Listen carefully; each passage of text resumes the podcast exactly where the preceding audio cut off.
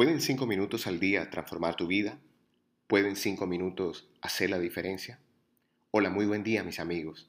Empezamos esta jornada con la certeza de poder alimentar a quienes nos escuchan diariamente con unos minutos de introspección y reflexión que les permitan aprovechar de mejor manera su día a día.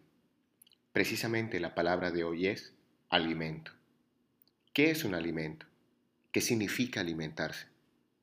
¿Cómo te estás alimentando en estos días?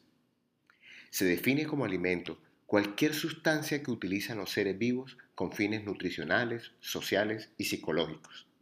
Cuando hablamos de alimentos nutricionales, nos referimos a aquellos que nos proporcionan materia y energía para el metabolismo y mantenimiento de las funciones fisiológicas, como la digestión, el calentamiento corporal y nuestras funciones motoras. Los alimentos sociales son aquellos que favorecen la comunicación el establecimiento de lazos afectivos, las conexiones entre personas y la transmisión de la cultura.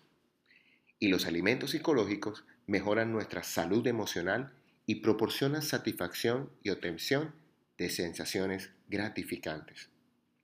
Esta palabra viene del latín alimentum, compuesta de la raíz alere, alimentar, criar, nutrir o hacer crecer, y del sufijo mento que significa medio, instrumento o modo. La palabra clave en alimento es, por tanto, crecer. Se considera alimento aquello que nos permite el adecuado crecimiento de nuestro ser. Nuestro cuerpo requiere diferentes nutrientes que nos permitan tener salud y bienestar.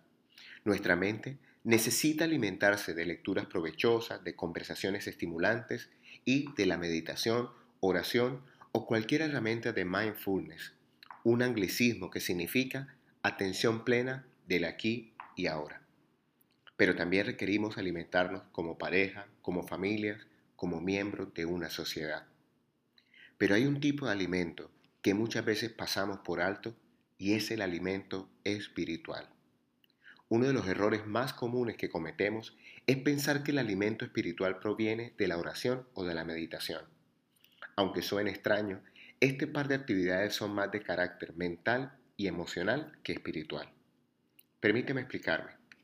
La necesidad básica del espíritu humano es ser y trascender. Por tanto, el espíritu del ser humano se alimenta de acción, de obras y de servicio. Recuerda que obras son amores y no buenas razones. De nada sirve orar y meditar si no haces el bien.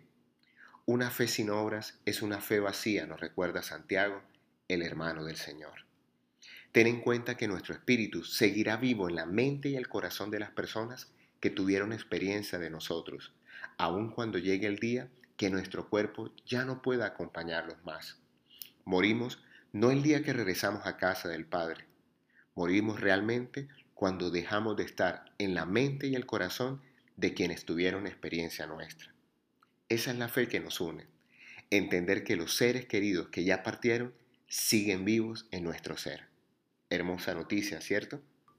El reto entonces es elegir acertadamente cómo alimentar nuestro cuerpo, nuestra mente, nuestro corazón y nuestro espíritu en estos momentos de incertidumbre para afrontar de mejor manera los días de abundantes oportunidades que nos esperan.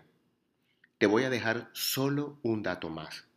De alimento derivan las palabras alumno, adulto y adolescente pero ya tendremos la oportunidad de conversar de cada uno de estos conceptos.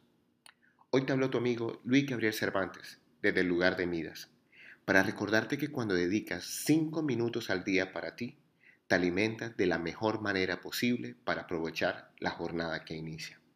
Síguenos en Instagram y Twitter como arroba Cervantes y si deseas escuchar todos los audios de nuestras meditaciones diarias, Búscanos como el lugar de Midas en Spotify y Apple Podcasts.